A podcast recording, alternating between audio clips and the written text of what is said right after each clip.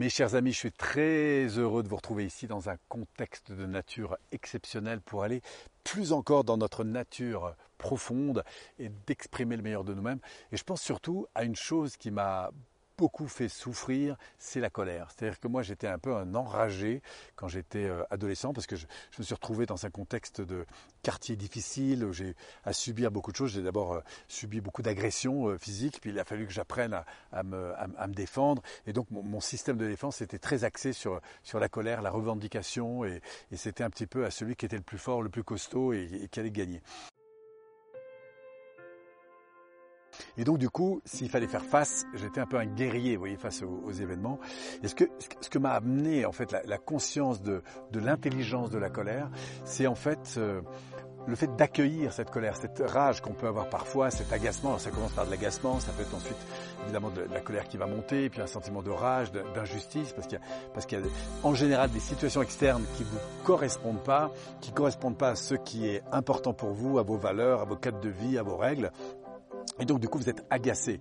On peut l'être simplement parce que les enfants, alors qu'on leur a demandé de, respecter la salle de bain, c'est encore euh, pas propre, parce qu'on avait dit qu'on commençait à 9h cette réunion et finalement elle est toujours pas là, parce que le gars qui est en voiture n'avance pas et ça, vous agace parce que vous vous dites mais qu'est-ce qu'il est en train de fabriquer? Enfin bref, on a plein de raisons de se mettre en colère. Et vous savez ce qui est très important, c'est pas l'émotion de colère, enfin bien sûr qu'elle est importante, mais le plus important n'est pas l'émotion, celle-là il faut l'accueillir, il faut la prendre en compte, mais l'attitude que vous avez développée. Parce qu'en fait, il y a deux branches qui vont s'ouvrir, deux chemins. Vous voyez ici, on est, on est sur un chemin, on pourra en ouvrir un autre. Et face à la colère, eh bien, il y a deux chemins vers lesquels vous pouvez vous écouler. Le premier, c'est celui de la culpabilisation de soi ou de C'est-à-dire que vous allez commencer à envoyer euh, du contre, de la dévalorisation, de la critique. Mais pourquoi il fait ça? C'est pas possible. Et en général, vous mettez le focus sur ce qui va pas et vous, eh ben, montez en fait en énergie pour exprimer ou pas, hein, si c'est pas directement, c'est une autre personne, en fait, ce qui ne Vous mettez donc le focus sur ce qui va pas et s'il faut, vous allez vous emporter, vous emporter, vous emporter. Et ça peut monter très très vite. Il faut savoir que là, vous créez un schéma, un schéma émotionnel, neuro-émotionnel et comportemental. Et puis il y a l'autre attitude que vous pouvez avoir grâce à cette colère, et je dis bien grâce à cette colère, c'est de vous dire mais qu'est-ce que cette situation m'entraîne comme prise de responsabilité? Et de me dire au fond, bah, ok, l'environnement n'est pas comme j'aurais aimé qu'il roule plus vite, j'aurais aimé qu'il se stationne plus correctement, j'aurais aimé, mais me dire waouh, qu'est-ce que ça va me chercher comme attitude plutôt gagnante. Comment je peux tirer profit de cette situation pour grandir dans ma propre attitude, que ce soit dans ma manière de parler, dans ma manière de poser des questions, de ma manière de mettre en avant davantage mes valeurs, ce qui est important pour moi, dans ma manière de me faire respecter.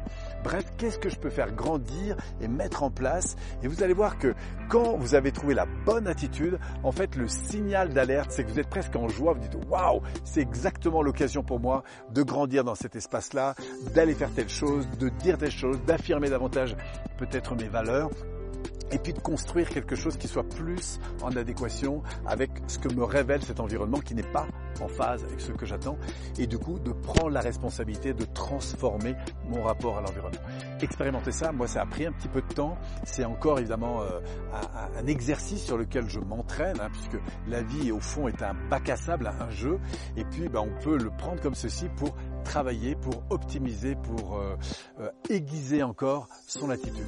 Donc relevez comme ça dans la journée des sources de frustration et dites-vous waouh, qu'est-ce que cette situation me permet de faire grandir autour de mes valeurs, autour de mes règles, autour de la manière de, de m'exprimer pour obtenir et faire en sorte que cet environnement cadre avec ce à quoi j'aspire. Cet environnement, ça peut être mon conjoint, ça peut être mes enfants, ça peut être mes collègues de travail, ça peut être ma famille, ça peut être mes amis, mais recherchez en vous en fait en quoi cette colère elle peut vous remettre justement dans cette créativité, dans ce rebelle intelligent, comme dirait mon ami euh, euh, Olivier. Euh, Roland que, j'apprécie beaucoup pour tout ce qu'il fait dans, ce sens-là.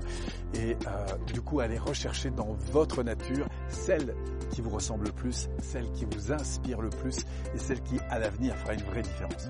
On se retrouve bientôt. C'était un petit moment comme ça de, partage d'expérience pour aller encore une fois connecter à notre belle nature et Dieu sait que cet environnement m'inspire dans ce sens. Voilà, je vous envoie plein d'énergie. On se retrouve très vite. Prenez soin de vous, prenez soin de vos proches et continuez à faire grandir cet élan de colère pour canaliser votre capacité à bâtir, à construire cette vie à laquelle vous aspirez. Merci à vous.